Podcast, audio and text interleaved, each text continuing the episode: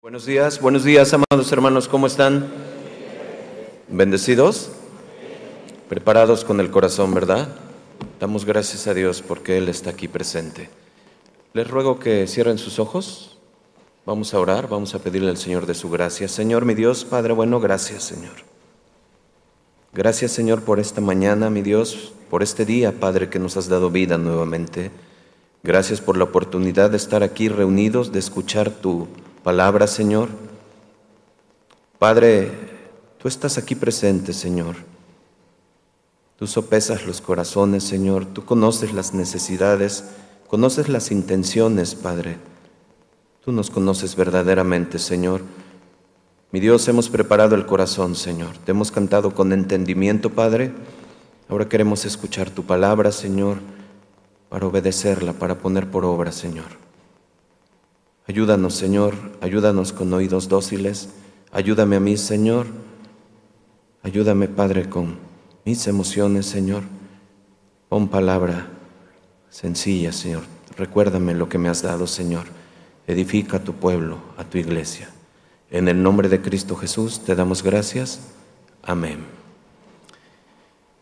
Bien, amados hermanos, reciban un saludo de parte de Casa de Oración Villahermosa Sur, así se llama. Villahermosa, Tabasco, les manda un saludo caluroso porque hace calor. ya ahorita, gracias a Dios, ya salió un poquito el sol y ya se siente el calor del Señor, ¿verdad? Pero ahorita nos vamos a calentar un poquito más con las palabras, ¿les parece? Quiero compartirles un tema, como bien han visto ahí el letrero, restauraré tu familia. Es un tema que, como bien pueden ver desde el título de este, muchos que de los que estamos aquí desde escuchar el tema podríamos decir amén. ¿Cuántos dirían nada más de lo que escuchan como promesa de Dios, restauraré tu familia? Yo estoy seguro que dirías, amén Señor, amén. Claro que sí. Después de un fin de semana muy nutrido en cuanto a la palabra de Dios, a matrimonios, a matrimonios, Vimos y confirmamos la necesidad urgente de restaurar, de generar y mantener familias sanas en nuestra iglesia. Debemos de tener presente que debemos invertir, hermanos. Escúchenme esto, por favor, invertir. Y no se vayan con el término financiero económico. Debemos de invertir en nuestras familias. Debemos de ser intencionales. Debemos de buscar de Dios en nuestras familias debemos de generar familias en el orden de Dios. Cuando pensamos en la situación en la que se encuentra la sociedad hoy en día, pues yo decía en la mañana, hay un predicador que decía con, la, con el periódico en la mano y con la Biblia en el otro, porque tenemos que estar viendo como cristianos, estar atento a lo que se está viviendo, a los anuncios. Nada, nada nos debe de asombrar, porque todo Dios nos los ha dejado y nos ha dicho que sucederá. Si conocemos a Dios, sabemos cómo actuar. Eso dice la palabra de Dios. Entonces no nos toma por sorpresa lo que está sucediendo en la sociedad. Hay una crisis a nivel mundial de las familias. ¿Escucharon? A nivel mundial. Y esto, lo más peligroso, lo más triste y lamentable, es que está permeando y ha permeado y está afectando y ya afectó a la iglesia.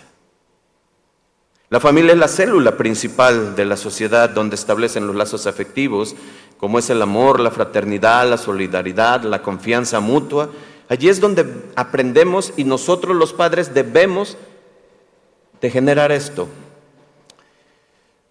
Hoy en día una de las palabras comunes que escuchamos alrededor los ruidos comunes de la sociedad es que se habla acerca de hogares disfuncionales o relaciones tóxicas.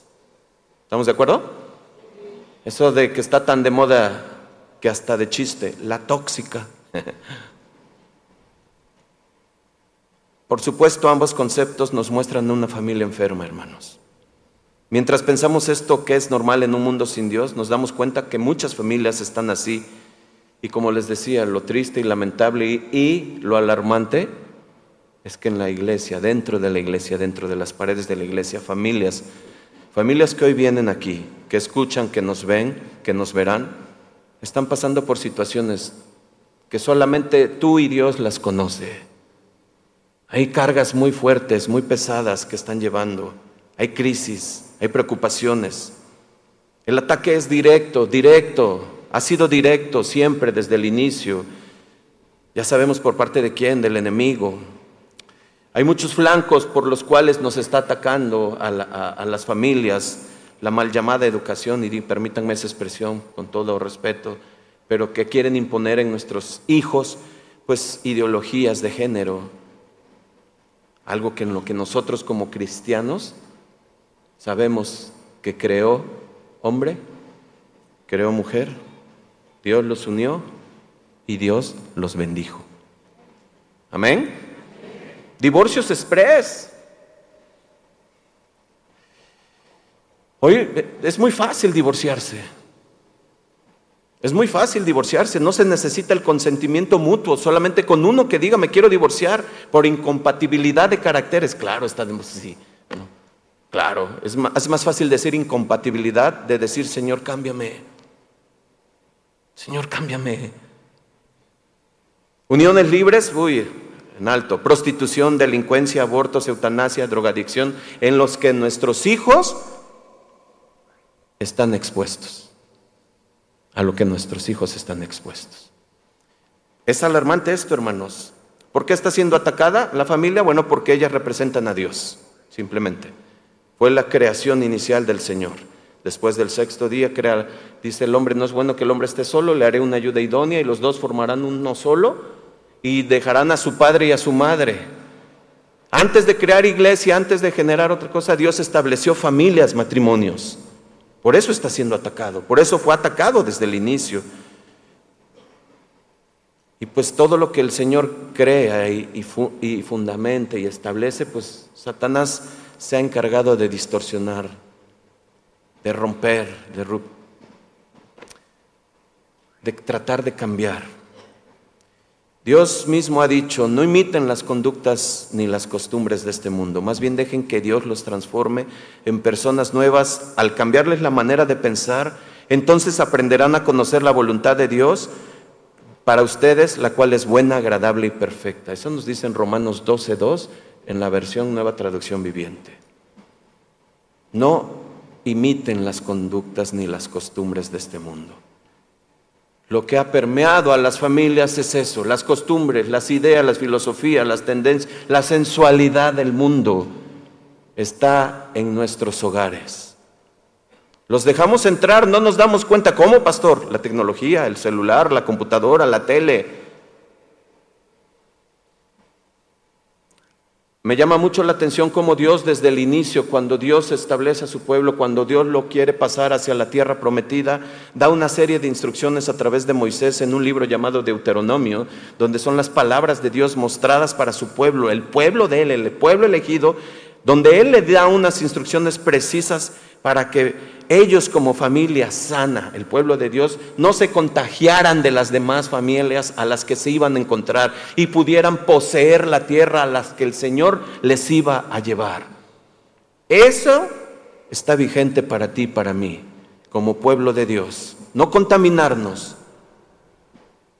no caer en lo que el mundo está haciendo. Y solo escucha lo que dijo Dios en Deuteronomio 6:4. Todo el mundo lo sabe. Dice, oye Israel, Jehová nuestro Dios, Jehová uno es. Y amarás a Jehová tu Dios de todo tu corazón y de toda tu alma y con todas tus fuerzas. Y estas palabras que yo te mando hoy estarán sobre tu corazón y las repetirás a tus hijos y hablarás de ellas estando cuando? En tu casa, perdón. las repetirás a tus hijos y hablarás estando en tu casa y andarás por el camino y al acostarte cuando te levantes. Y las atarás a tu señal en tu mano y estarán como frontales en tus ojos y las escribirás en los postes de tu casa y en todas puertas. Dios estaba diciéndole al pueblo a través de Moisés, tú tienes que tener en tu corazón, en tu vida, en tu mente, mis palabras, mis mandamientos, mis decretos para que tú a donde vayas no te contamines, no te hagas como ellos y no te vuelvas como ellos.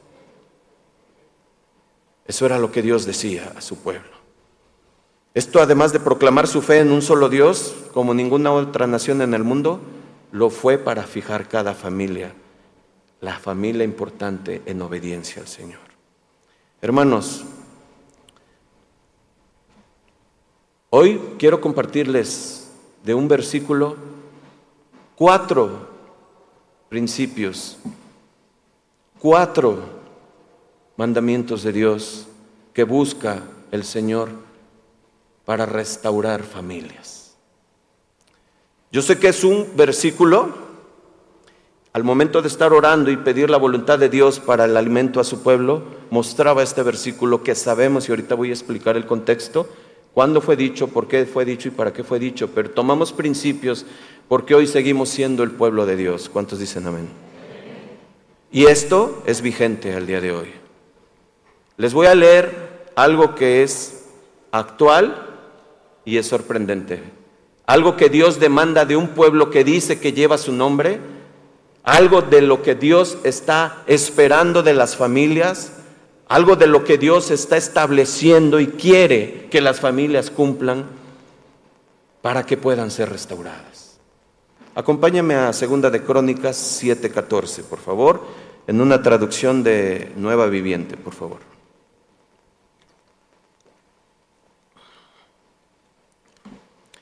Dice, pero si mi pueblo lleva mi nombre, se humilla y ora, busca mi rostro, se aparta de su conducta. ¿Qué conducta? Díganlo fuerte. Perversa. Yo iré desde el cielo, perdonaré sus pecados y ¿qué dice hermanos? Y restauraré su tierra. De ahí tomamos la frase para hacer la enseñanza, el título de la enseñanza. Restauraré tu familia. Hermanos, Dios pone cuatro condiciones para que las cosas sean distintas, para que las cosas cambien, para que las cosas mejoren, para que las, familias funcionen. El antecedente o, o el contexto de esto es que sabemos que Salomón había edificado un templo del cual su padre David, él había tenido el deseo, la intención de construirlo en su, tiempo de David, pero Dios le advirtió de tal manera que le dijo, no David, tú no. Tú tienes demasiada sangre en las manos. Será un hijo tuyo, un descendiente tuyo. Entonces llegó Salomón. Y Salomón recibió la instrucción precisa de su padre y se abocó en construir el templo. Y todos lo sabemos.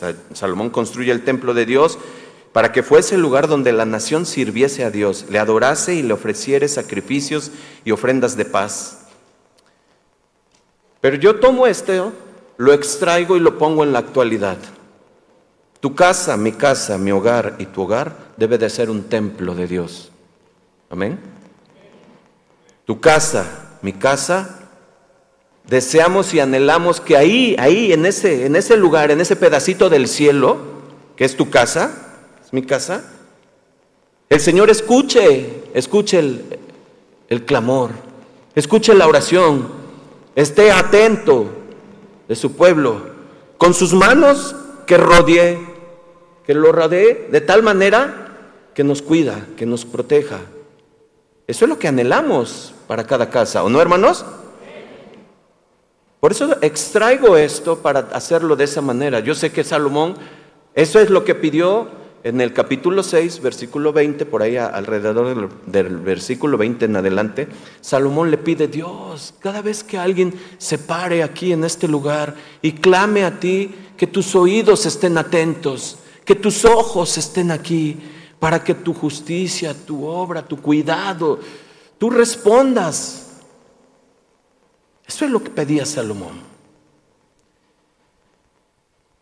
Por eso, hermanos, nosotros que estamos casi iniciando un año, porque estamos apenas en el mes de febrero, creo que sería muy bueno, muy bueno darle un reinicio a nuestro hogar, a nuestra familia, con el cuidado de Dios, con la protección de Dios, con la provisión, con su respuesta. ¿Cuántos les gustaría eso? Hermanos, dediquemos nuestro hogar al Señor como Salomón dedicó el templo. Yo no sé lo que está pasando en tu familia, no lo sé, pero puedo decirte algunas cosas que son conocidas por muchos. Hay esposos o esposas inconversas, quizás sea tu caso. Una crisis económica que que ya te está llevando al límite. Problemas matrimoniales no resueltos, añejos, añejos, que no pueden salir de ahí, no pueden y vueltas y vueltas y vueltas, y no pueden salir de ahí. Enfermedad, quizás estás padeciendo alguna enfermedad. Quizás tienes hijos que no quieren saber de Dios, hijos rebeldes, hijos exigentes, sin afecto natural y desobedientes a los padres, de los cuales habla Pablo a Timoteo y lo dice en su segunda carta y le dice, cuidado, cuidado Timoteo, porque vendrán tiempos peligrosos y esto es parte de los tiempos peligrosos, hijos desobedientes. Tiempos que vivimos hoy, hermanos. Quizás hay adulterio, quizás hay adulterio en tu hogar, no lo sé. Y quizás hasta no lo sabes tú, pero Dios sí lo sabe. Y etcétera, etcétera, etcétera, etcétera, etcétera. Porque Dios sabe y conoce a profundidad lo que tú estás pasando, lo que tú estás viviendo como familia. ¿Sabes cómo lo dice Dios de otra manera? Esto de las circunstancias adversas, los problemas, las aflicciones. Escucha el versículo 13, precisamente de Segunda de Crónicas 7, 13. Dios dice, puede ser que a veces yo cierre los cielos para que llueva o mande langostas, para que devoren las cosechas o envíe plagas entre ustedes. Puede ser. ¿Saben lo que está diciendo Dios? Puede ser que yo permita en tu vida circunstancias adversas. Puede ser que yo permita en tu vida que yo cierre los cielos y haya estrechez. Puede ser que yo permita alguna aflicción fuerte como enfermedad. Puede ser, dice el Señor, y lo conocemos. Sabemos que Dios es soberano, amén. Pero eso no nos exime de nuestra responsabilidad, la soberanía de Dios. Y este versículo nos habla sobre eso, hermanos, que Él puede ser, pero ¿sabes algo maravilloso? Hoy Dios, hoy Dios, desde la administración que ha sido hermosa y maravillosa, Dios está traído con un propósito hoy aquí para que escuches su palabra, para que escuches su gran amor, su gran paciencia, su longanimidad, que Él está esperando que tú regreses, que tú cambies. Y por eso en el versículo 14 que vamos a desarrollar, fíjate cómo inicia. Segunda de Crónicas 7:14 en nueva traducción viviente, inicia de esta manera. Pero, ¿y qué crees? Esa conjunción, ese pero, anula lo anterior. Y es algo que nos está diciendo que tiene, que si tú cumples esto, lo demás no se lleva a cabo. Es condicional. Lo que dijo en el versículo 13, lo que va a decir Dios a continuación, es lo que tú y yo debemos de hacer. Escucha, pero si mi pueblo que lleva mi nombre, ¿Cuántos hay aquí que llevan el nombre del Señor en el corazón? Entonces esto es para ti y para mí. Amén. Pero si mi pueblo que lleva mi nombre se humilla, escucha, ¿eh? Ora y busca mi rostro y se aparta de su conducta perversa, yo iré desde el cielo, perdonaré sus pecados y restauraré su tierra. Iniciamos, hermanos, con cuatro con los cuatro puntos, aspectos que Dios quiere que su pueblo haga, cumpla para que una familia sea restaurada. Créanlo, hermanos, es palabra de Dios. El primer punto es, dice, si se humilla, pero mi pueblo que lleva mi nombre se humilla. Y vean qué tremendo es esto. Vean cómo empieza Dios. La palabra humillarse del hebreo kana, así, K-A-N-A, kana, es humillarse a sí mismo ante Dios en arrepentimiento. Lo primero que Dios demandaba del pueblo de Israel era que se humillaran porque Él sabía que había mucha soberbia, mucho orgullo en el corazón en ese pueblo, como hoy lo hay. Como hoy lo hay. Hace falta humildad en las familias cristianas. Yo me llamaba la atención y escucha lo que dice Jeremías 9:23 en esta traducción del lenguaje actual. Escucha. Si alguien quiere sentirse orgulloso, de que, se sienta orgulloso de mí y de que me obedece, eso es conocerme, pues yo actúo en la tierra con amor y amo la justicia y la rectitud. Dios está diciéndote a ti, a mí, a los que nos escuchan, ¿te sientes orgulloso de algo? Siéntete orgulloso de que me conozcas y de que me obedezcas. Lo demás, lo demás es diabólico, el orgullo. Lastimosamente en muchas familias cristianas lo que más hace, lo que más hace falta es la humildad. Y en los tiempos de crisis, de dificultad, la humildad es necesaria para poder reconocer que muchos de los problemas que estamos enfrentando en nuestra familia es por causa de nuestras malas decisiones. Hermanos, somos muy prontos para reaccionar, reaccionamos, actuamos, pero nunca nos ponemos y nos detenemos a pedirle a Dios dirección. Señor, ¿es tu voluntad que haga esto? Señor, ¿es tu voluntad que vaya? ¿Es tu voluntad que diga? es tu voluntad que firme tal contrato, es tu voluntad que venda tal cosa. Hermanos, nosotros dependemos de un Dios para todo.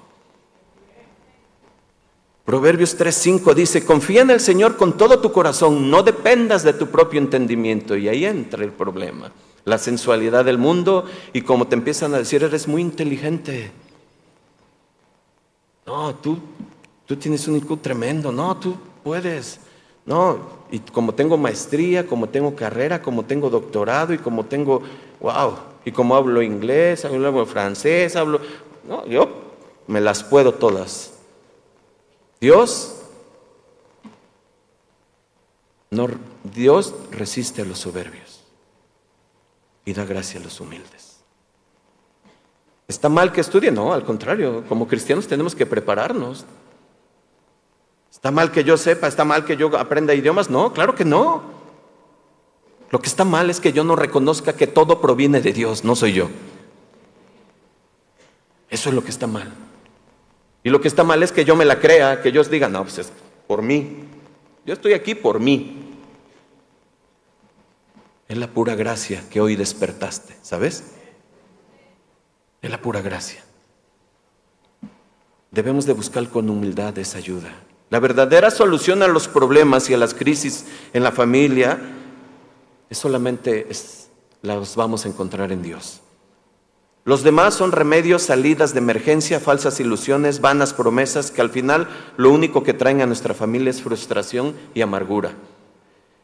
Fíjate cómo este proverbio, este, perdón, este pasaje de Isaías, en esta traducción viviente, nueva traducción viviente, Isaías 31, 1 al 3, Dios nos muestra el orgullo de un hombre de buscar ayuda donde no debe de haber de buscarla.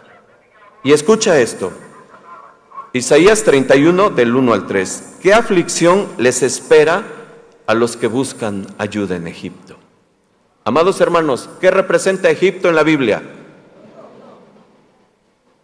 ¿Qué aflicción? Ay, no, es que, ¿sabes qué, pastor? Yo, yo, es que mira, yo sí, yo creo que lo que estás diciendo sí tiene razón, pero déjame ir a ver a mi terapeuta para que él me diga si estás bien. Déjame ir a ver. No estamos en contra de eso. ¿Sabes en qué estamos? En que Dios es primero y Dios tiene la verdad. Dios es creador de todo. ¿A quién voy a ir? ¿Qué aflicción? Dice. ¿Por qué? Porque confían en sus caballos, dice, en sus carros de guerra, en sus conductores. Claro, eso habla de las fortalezas que pensamos tener. Muchas veces pienso que por mi dinero, por mi posición social, por mi apellido, por mi color de, de, piel, por la ropa que yo traigo, por la ropa que yo visto, por todo lo que es porque yo estoy seguro, porque yo estoy así. No, hermanos. Mi seguridad viene de Dios. Lo demás es la gracia y es la añadidura. De Dios es bueno, a quien Él quiere, a quien le da, así es. Pero cuando da a Dios, ¿sabes para qué es? Para compartir. Ay. y dice ahí el versículo todavía uno, dice, y depender de la fuerza de los ejércitos humanos en lugar de buscar ayuda en el Señor, en el Santo de Israel, en su sabiduría. Esto a mí me hace simbrar. Dios está demandando humildad a su pueblo en ese momento, como ahorita. ¿Sabes por qué? Porque Él conoce la, la raíz de todo. Él sabe que a lo mejor en el conflicto que te encuentras, a lo mejor en el matrimonio, por el orgullo no pudiste venir ni el sábado ni el viernes. Nada más lo digo así, ¿eh? Yo a lo mejor no sé, pero ¿a qué voy? Si no va a cambiar. Nos falta fe. ¿A qué voy si voy sola? Pero uno solo con el Señor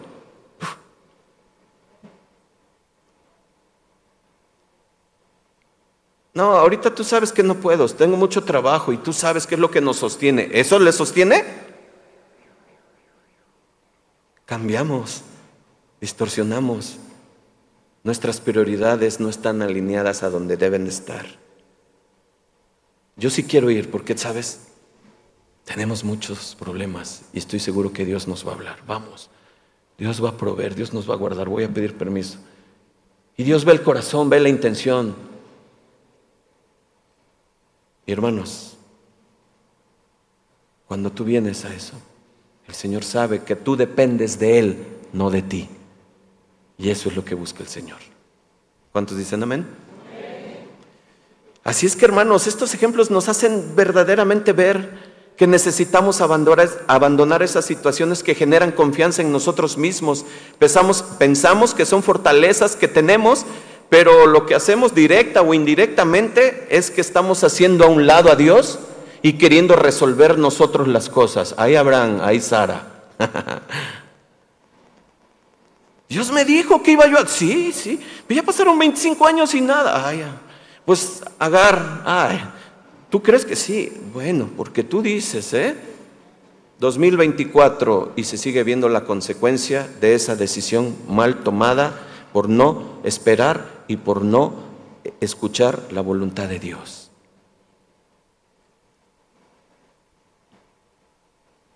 Cuando tú tienes un matrimonio en crisis, debemos de empezar a identificar cómo está mi relación con Dios. ¿Cómo está? De ahí depende todo. De ahí depende todo. Así es que, hermanos, nosotros ya debemos de empezar a quitarnos esas fortalezas. Precisamente venimos a la iglesia a ser enseñados, edificados, a que nuestro corazón sea alineado, nuestro espíritu, a Dios, a Dios, mi oído, a Dios, sensible a Dios. Ven, hijo, vamos. Ay, mamá, pero es que el partido, vamos. Pero claro, como no ven que yo sea ejemplo, por eso titubeamos. Cuando el cristianismo es radical y es firme, los hijos marchan de la misma manera. Y no es que los obligues, porque no es así, ¿eh? Pero los convences con el ejemplo, nada más. Fíjense cómo dice Mateo 5, el Señor Jesucristo hablando de las bienaventuranzas, que todo mundo conoce ese pasaje.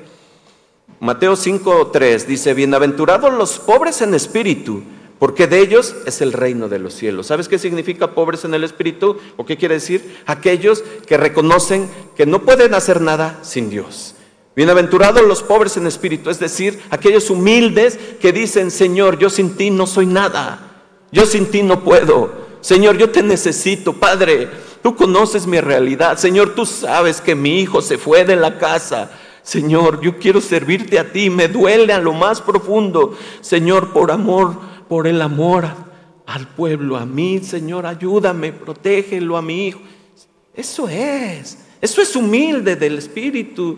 No está en tus manos, pero no lo busques como último recurso, como primero y único recurso. A Dios primero. Eso es ser humilde, hermanos. Si nos humillamos ante Él, te humillas cuando doblegas tu voluntad a Dios. Te humillas cuando sometes tus deseos y pasiones y a la santidad de Dios. Hay pasiones desordenadas, las concupiscencias que nos vuelven y por ver imágenes y todas las situaciones, luego, luego caes. Combate esos anhelos con el anhelo mayor. ¿Cuál es el anhelo mayor? La santidad de Dios, hermanos. Eso es el anhelo mayor. Y tu anhelo mayor te va a decir, no, es, no te conviene, es más, cierra tu cuenta, haz esto, no veas, no, porque la santidad de Dios te está dirigiendo, el Espíritu Santo te está llevando hacia ese crecimiento. Pero ese crecimiento y esa santidad solo se da en un pueblo que le ama, en un pueblo que lo busca, en un pueblo que se humilla. Amén. Te humillas cuando vienes para que otro te enseñe y te fortalezca espiritualmente. Qué triste es ver familias en conflicto. Nosotros los pastores nos damos cuenta. Qué triste es ver que están mal, que vienen mal, a veces ya a veces hasta se sientan separados, mal, a veces ya y ya sí vemos, pero sabes, no tienen la humildad de ir y decirle al pastor, pastor, necesitamos un consejo, necesitamos consejería. ¿Y sabes por qué? Porque muchas veces el varón le dice, no vayas a decir nada, por favor. no vayas a decir nada. Mi vida es mi vida. El orgullo y la soberbia. Mujer, no estás sola. Y si hay mujeres solas aquí, no están solas, están con Dios. Dios está con ustedes, amadas hermanas, pero sean fieles, sean firmes en el Señor para que Dios sobre. Aquel varón que se fue o que se está yendo, Dios lo puede detener, regresar y humillarse y decirle, perdóname. ¿No lo creen? Para la gloria de Dios aquí hay un ejemplo. Te humillas cuando reconoces tus fracasos, resultados de tus malas decisiones. Queremos esconder todo. Queremos esconder, pero Dios ve todo. ¿Te acuerdas de, Moisés cuando mató al egipcio y que lo metió bajo del... Pero ¿qué crees? Ya lo habían visto y Dios lo había visto. Cuando haces las cosas a tu manera y no a la manera de Dios, ahí está el resultado.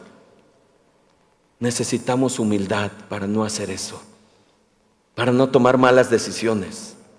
Necesitamos humildad. Segundo punto, segundo aspecto de lo que Dios está pidiendo, segundo mandato, la oración. Dice el versículo 14 de Segunda de Crónicas 7. Pero si mi pueblo que lleva mi nombre se humilla y, ¿qué dice? Ora. Amados hermanos, yo sigo muy constantemente, cada ocho días, las enseñanzas de nuestro pastor, de lo que se da aquí en Casa de Oración Guadalajara. Y están llevando y estamos llevando y estamos teniendo una excelente enseñanza de la oración. La pregunta es, ¿lo estás poniendo en práctica? No contestes, solo tú y Dios. Es triste, pero es una realidad. En muchas familias cristianas lo que menos tienen es tiempo para orar. Lastimosamente en muchas de nuestras familias cristianas lo que hoy es abundancia de televisión, abundancia de redes sociales, abundancia de videojuegos, abundancia de música, pero lo que hay es escasez de oración. Tú te puedes sentar un sábado a las 6 de la tarde a ver una serie y terminarla el domingo a las 3 de la mañana porque estuvo buenísima, pastor. Buenísima. ¿Y oraste? Ah, pues cómo, pastor, estaba yo bien desvelado. Pero ya mañana,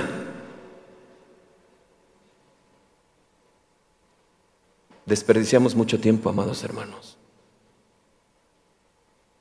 Los tiempos de calidad con Dios, los tiempos que me meto en su presencia, que vamos a ver más adelante, son maravillosos. La, oración en muchos se vuelve el último recurso al que recurren, cuando ya no saben qué hacer, cuando ya ven el agua que los rebasó y empiezan ahí a querer orar, a pedirle, a clamarle al Señor cuando era desde el inicio, desde antes. Pero así somos. Hay abundancia de tele, de música, y vemos a nuestros hijos siguiendo a esos artistas que ni música es, que parecen ya ahora como zombies. Les decía yo en la mañana y nada más oyes.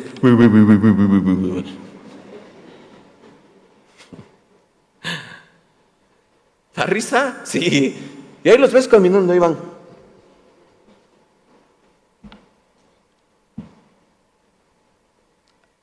Pero en la oración, hijos, vamos a orar. Ay, papá, ¿cómo crees? Pero si tú ni oras. ni para los alimentos, ya podríamos decir. Hermanos, tener una actitud de oración constante y todo tiempo, como nos fue enseñado, no es que te pares, no es que es en todo tiempo tienes presente al Señor en tus decisiones. Yo llego al trabajo, llegas tú al trabajo y Señor, Padre, guárdame, cuídame, Señor. sujeta mis emociones. Padre, evita mis ojos que no vean lo que no deben de ver. Guarda mi boca de los chismes. Ayúdame a ser diferente, Señor. Señor, ayúdame con este trabajo. Señor, ayúdame en mi escuela, en mi examen, Padre. Es una actitud de vida, de, oración. Fíjense cómo lo dice nuestro Señor Jesucristo. Lucas 18, versículo 1, por favor. Dice, también le refirió Jesús una parábola sobre la necesidad de orar siempre y no desmayar, diciendo, había en una ciudad un juez que ni temía a Dios ni respetaba a hombre. Había también en aquella ciudad una viuda, la cual venía diciendo, hazme justicia de mi adversario. Y él no quiso por algún tiempo, pero después de esto dijo dentro de sí, aunque ni temo a Dios ni tengo respeto a hombre, sin embargo, porque esta viuda me es molesta, le haré justicia no sea que viniendo de continuo me agote la paciencia. Y vean lo que dice el Señor. Y dijo el Señor, oíd lo que dijo el juez injusto. ¿Y acaso Dios no hará justicia a sus escogidos que claman a Él día y qué? ¿Quiénes claman día y noche? ¿Quiénes? Di, yo soy un hijo de Dios, dilo, dilo. Debo de clamar día y noche y en todo momento.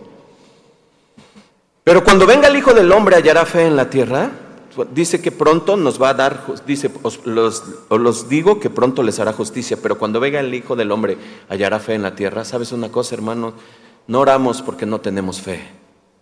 Nos falta fe, nos falta creerle al Señor, nos falta mostrarle a nuestros hijos lo maravilloso que es Dios, lo sorprendente, lo poderoso que es Dios. Dice Ezequiel 22:30, y busqué entre ellos a un hombre que hiciese vallado, que se pusiese al frente en la brecha delante de mí, a favor de la tierra, para que yo no destruya, y no lo hallé. Dios está buscando varones, varones verdaderos de Él, hombres fieles, que se paren en la brecha y empiecen a clamar por sus hijos, por su familia, por su esposa y la esposa unida a Él, Hermanos, el tiempo, el tiempo se acerca. Necesitamos orar y orar en familia necesitamos hacerlo urgente. Amén. Santiago 5 dice, confesaos vuestras ofensas unos a otros y orad unos por otros para que seáis sanados. Y fíjense cómo dice 5.16, perdón, la oración eficaz del justo puede mucho. Fíjense qué hermoso es esto que Dios nos deja ver a través de la pluma de Santiago. La oración eficaz del, de la palabra griega energeo, griego. Hacer funcionar, otorgar la habilidad para hacer algo. ¿Sabes una cosa? Hay oraciones que no son eficaces. Hay oraciones que son solamente repeticiones. Hay oraciones que solamente nacen así porque, ay, sí, bueno, Señor, ayúdame, Padre, te lo ruego, mi Dios. Y, no, hermanos, hay oraciones eficaces que no necesitan el discurso, que necesitan el corazón. ¿Has experimentado ahí en el Señor llorando? ¿Ahí? ¿Has experimentado que solamente has dicho, Señor, Señor, y ya no puedes decir más?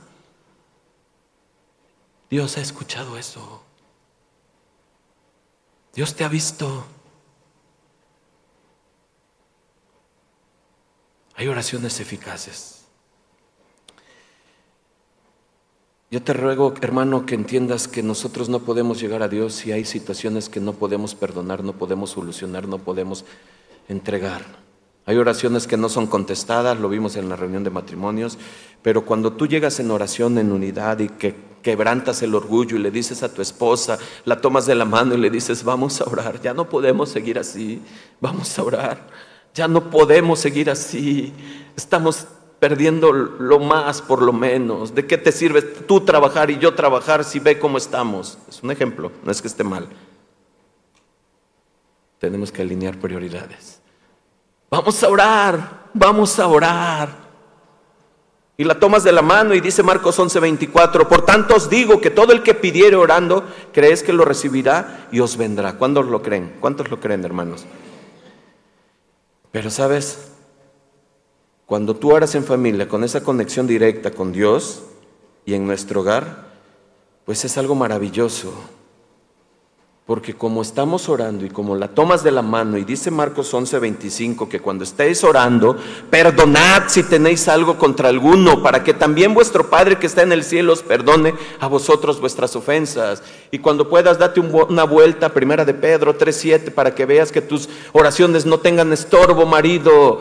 Tú tienes que tratar bien a tu mujer y tienes que establecer bien la relación de Dios contigo para que tú tengas una relación buena en tu familia. Perdonad. A eso nos debe de llevar la oración, a que primero nos llevó Dios a la humildad, a un corazón abajo, para que después Dios pueda escuchar la oración. ¿Se dan cuenta?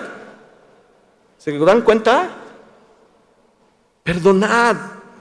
Pero después nos llega al tercer punto y nos dice, nos hace falta buscar de Dios. Segunda de Crónicas 7:14 la parte tercera que vamos a ver. Pero si mi pueblo que lleva mi nombre, lo repito mucho y cada vez que lo leo lo repito porque Dios quiere que se quede grabado en el corazón esto. Porque si mi pueblo que lleva mi nombre se humilla y ora y luego dice que busca mi rostro, y ahí es donde vamos a ver esa parte, buscar el rostro de Dios. Hoy las familias, como les decía, están afanadas en muchas cosas que se olvidan de lo principal, buscar de Dios. Tú preguntarás, pastor, ¿cómo puedo ver el rostro de Dios si a Dios nadie lo ve? Bueno, buscar el rostro de Dios es una palabra hebrea que en el Antiguo Testamento que se traduce o se toma como presencia. Cuando buscamos el rostro de Dios estamos buscando su presencia. El llamado a buscar el rostro de Dios se hizo a su pueblo porque el pueblo lo había abandonado y necesitaba regresar a Él. Qué Dios tan bueno, hermanos. Qué Dios tan bueno que te está diciendo hoy como segunda oportunidad, como la oportunidad que Dios es, te dice, búscame, búscame. Si buscamos el rostro, implica ver la respuesta de Dios, no la forma en que yo pueda hacer o dar solución a mis problemas. Si buscamos el rostro de Dios, implica buscar respuestas de Dios en las predicaciones, en la Biblia, en mi oración. ¿Escuchaste? Si tú buscas el rostro de Dios y si estás buscando el rostro de Dios ahorita, Dios te está hablando ahorita. Y Dios te va a llevar en el corazón a hacer los cambios que debas de hacer. Tuvimos una administración donde Dios nos habló y dijo que Dios, para él no hay un corazón imposible. ¿Se dieron? ¿Escucharon? Solo que necesita que ese corazón sea contrito y humillado. Implica cambiar las prioridades para dar lugar a la preeminencia, a las cosas de Dios, cuando buscamos el rostro de Dios. Cuando buscamos el rostro de Dios, implica tener deseos por Dios, deseos de estar en tu iglesia, deseos de estar en tu Biblia, deseos de estar en oración, deseos de venir a congregarte, deseos de venir a la reunión de matrimonios, deseos de consumir todo lo que se pone como mesa de alimento. Eso implica buscar el rostro de Dios. Dice Hebreos 10:25, dicen que muchos tienen por costumbre el no congregarse. No tengas por costumbre eso. Pero luego viene el propósito principal de por qué Dios nos dice que no, te, no, no debes de dejar de congregarte. ¿Sabes por qué? Porque el día, ¿qué dice? Se acerca.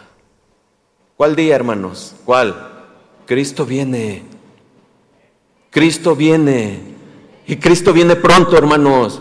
Y Cristo quiere familias sanas. Y Cristo quiere familias limpias. Cristo quiere una iglesia santa, familias santas, familias que caminen en santidad con Él, familias que sean íntegras con Él, familias unidas que resistan los ataques de Satanás, familias que estén bien equipadas con la armadura de Dios para poder enfrentarlo de allá afuera. Cristo viene, hermanos. Amén. Denle un aplauso al Señor, amados hermanos.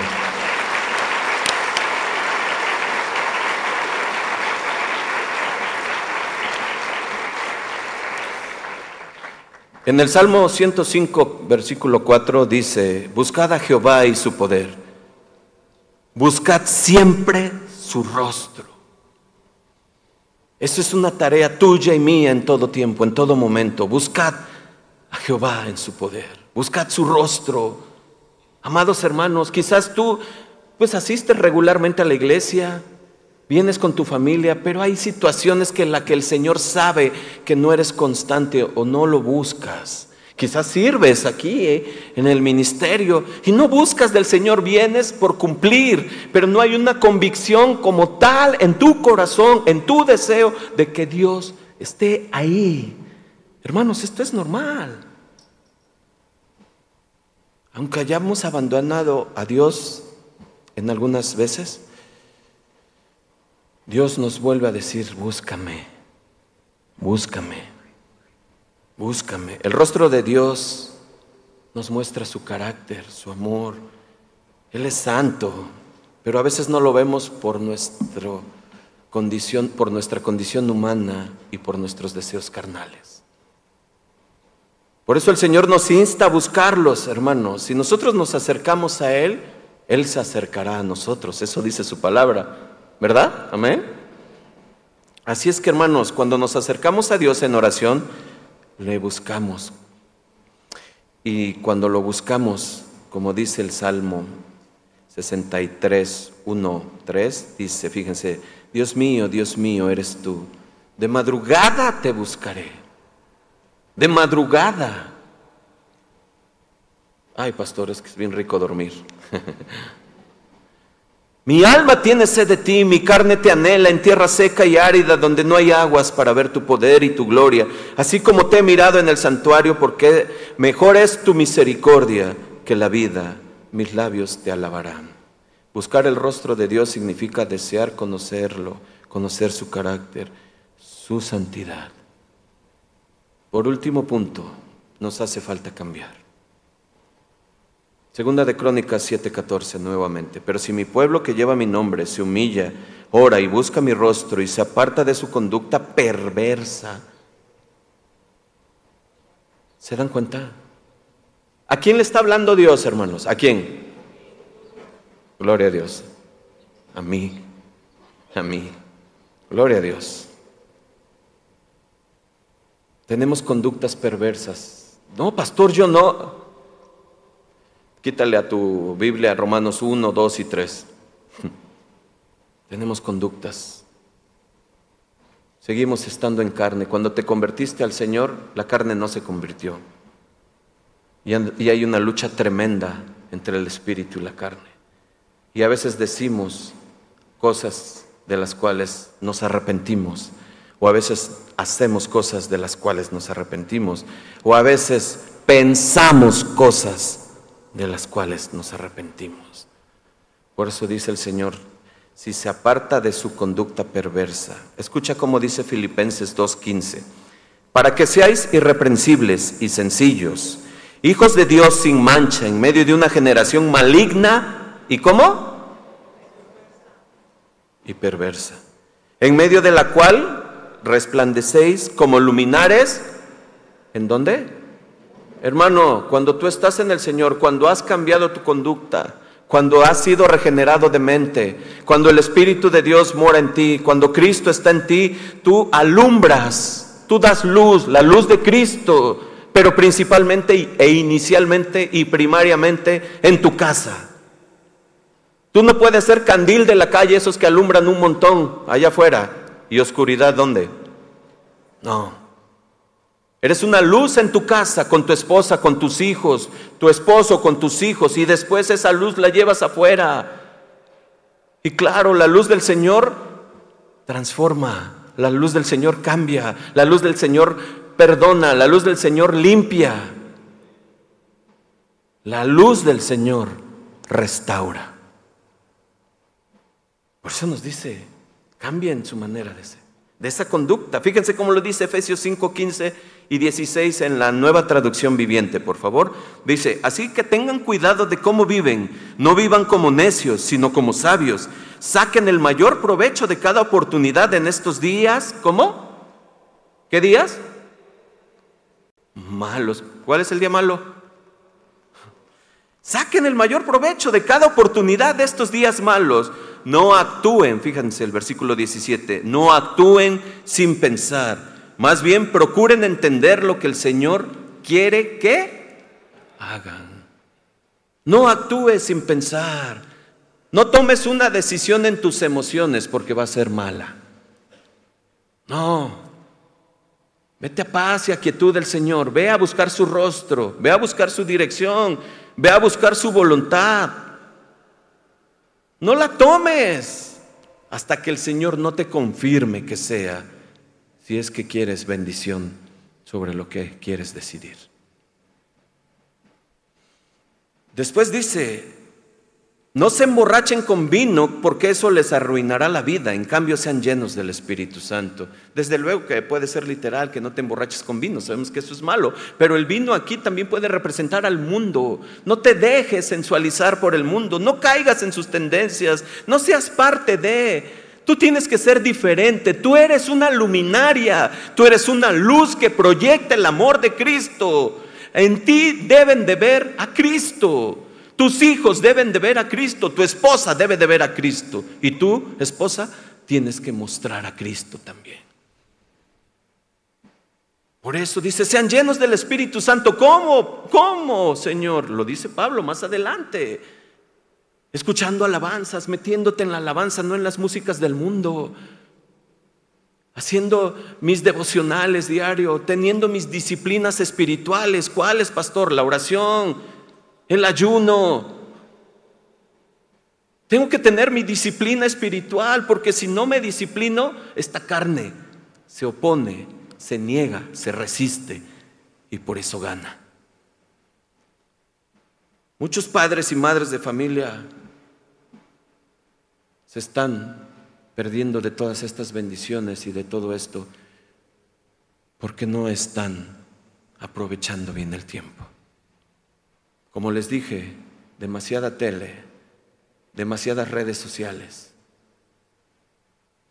y poco tiempo en el Señor con mi familia. Yo sé que nosotros los que estamos aquí, los que nos escuchan tal vez, pues somos constantes en asistir a la iglesia, soy fiel en mis diezmos, en mis ofrendas, pero el Señor nos hace un llamado directamente a nuestra vida en este punto. Jeremías 7, versículos del 1 al 3, dice Jeremías, palabra de Jehová que vino a Jeremías diciendo, ponte a la puerta de la casa de Jehová. Aquí es la casa de Jehová. ¿Cuántos dicen amén? Lo vamos a tomar así.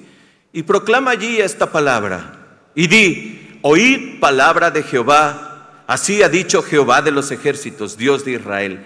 ¿Qué dice, hermanos? Mejorad vuestros caminos y qué? Y vuestras obras, y os haré morar en este lugar. Tenemos que corregir nuestros caminos, tenemos que corregir nuestra vida. ¿Queremos familias restauradas? Tenemos que corregir, todos. Tenemos que corregir, hermanos. Dios lo está pidiendo y lo está demandando. Tenemos mucho trabajo por delante. Estamos iniciando el 2024. Pero no debemos de llegar a diciembre del 2024 y empezar a hacer eh, los deseos del 2020. Señor, quiero cambiar. Que... No, Dios te está hablando hoy. Vas a ver que esto es como una oportunidad que Dios te está diciendo. Hoy te estoy hablando. Hoy, hoy, hoy te estoy hablando.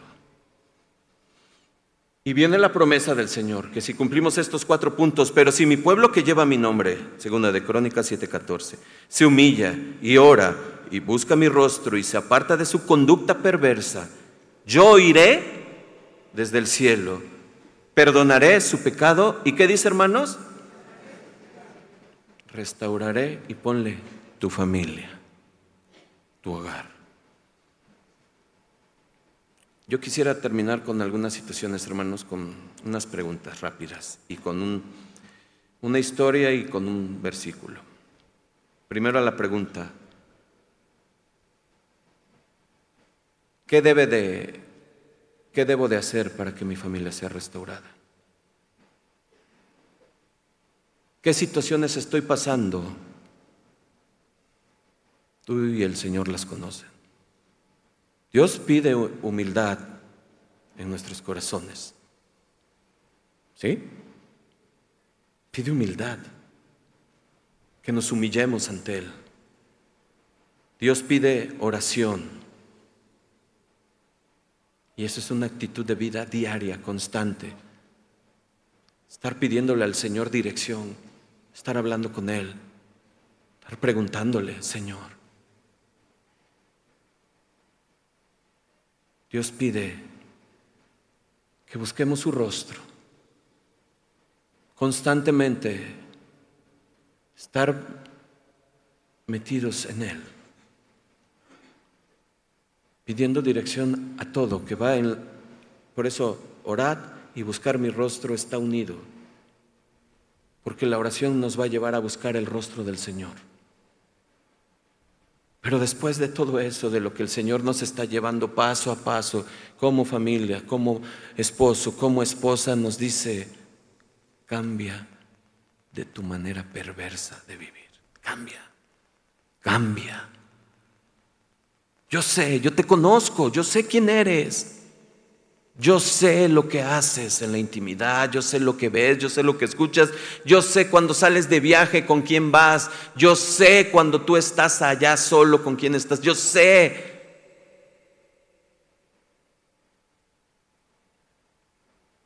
Yo sé.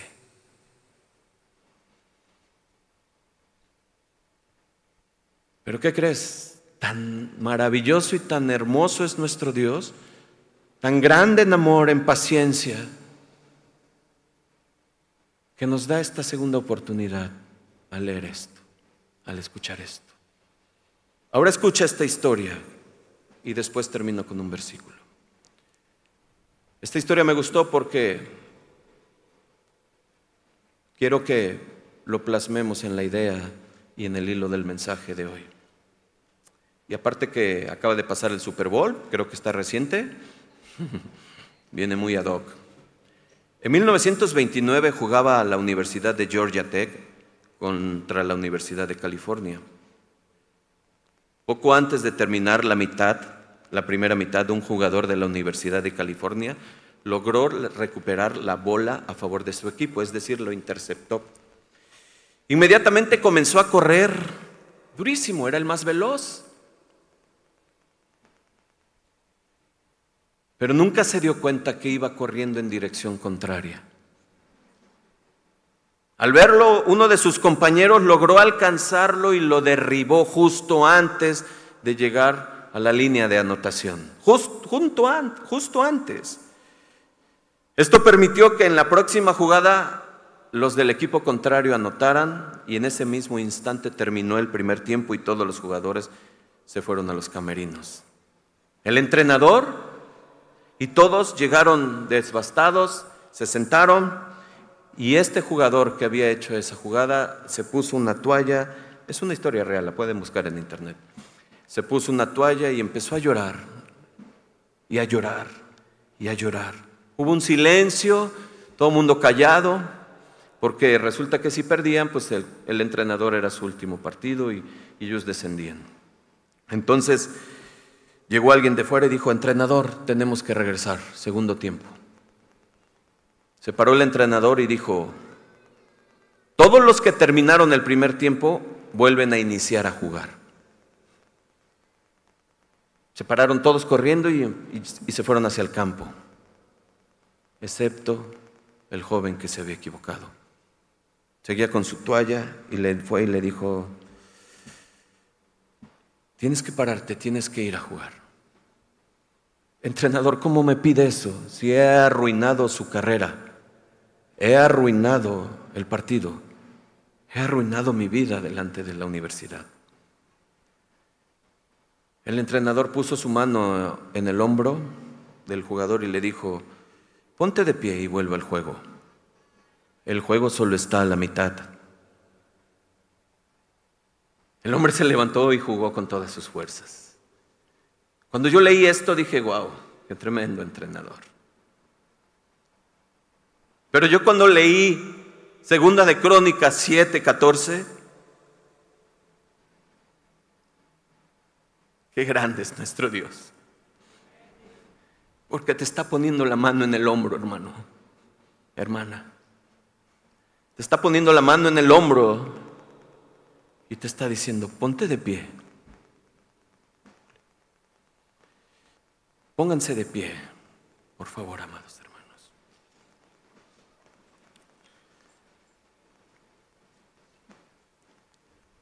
Jesús dice, ponte de pie, entra al partido de tu vida, porque yo estoy contigo. Juega el segundo tiempo a partir de hoy. Juega el segundo tiempo, que yo estaré contigo todos los días. Pero si tú juegas conmigo, estando conmigo, venceremos, venceremos y restauraré tu familia. Ahora hermano, te voy a pedir algo. Le voy a pedir a mis hermanos, quiero que abraces a tu familia ahí donde estás. Si vienes solo, estás con Dios. Si vienes con tu esposa, tu esposo y tus hijos están allá, abraza. Quiero que escuches este canto y que lo cantes con el corazón. Quiero que lo cantes porque con entendimiento de lo que hoy Dios ha hablado a tu vida. Porque lo que Dios responde, que si nosotros hacemos lo que dijo en el versículo 14 de Segunda de Crónicas 7, 14, Él responde, le responde a Salomón y nos responde a nosotros. En el versículo 15 de Segunda de Crónicas 7, 14, escucha lo que te responde a ti, me responde a mí, si nosotros decidimos jugar el segundo tiempo con Jesús de la mano para siempre. Ahora estarán abiertos mis ojos y atentos mis oídos a la oración en tu casa y en este lugar. Porque ahora he elegido y santificado esta casa para que en ella mi nombre para siempre y mis ojos y mi corazón estarán ahí para siempre. Cierra tus ojos. Señor del cielo, mi Dios, Padre, tú nos has hablado, Señor, en esta tarde. Señor, queremos que tú restaures nuestras familias, Padre. Queremos que nuestros hijos, mi esposa, mi esposo, tengan el temor tuyo, Señor. Nos guíes por la vida, Señor. Hoy nos das una segunda oportunidad para poder empezar de nuevo, Señor. La tomamos, Señor, la tomamos con valentía, Señor. Y nos vamos de aquí, Señor, con ese reto y con ese desafío de que tú restaures nuestra familia.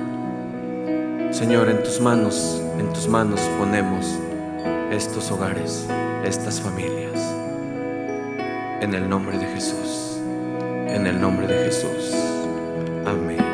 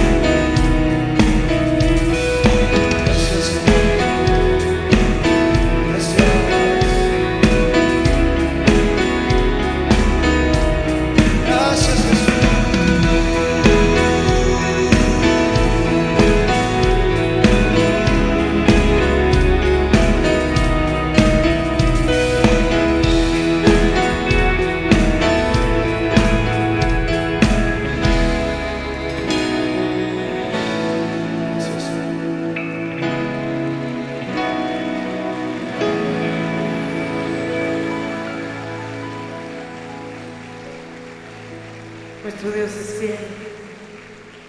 Él responde cuando de corazón clamamos, cuando nos humillamos. También Él nos dice que no nos entristezcamos, porque su gozo es nuestra fortaleza.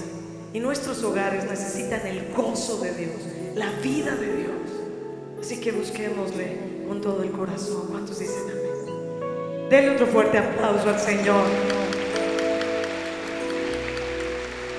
Otro fuerte aplauso y vamos a terminar esta mañana dándole toda la gloria. Porque Él es bueno. ¡Uh!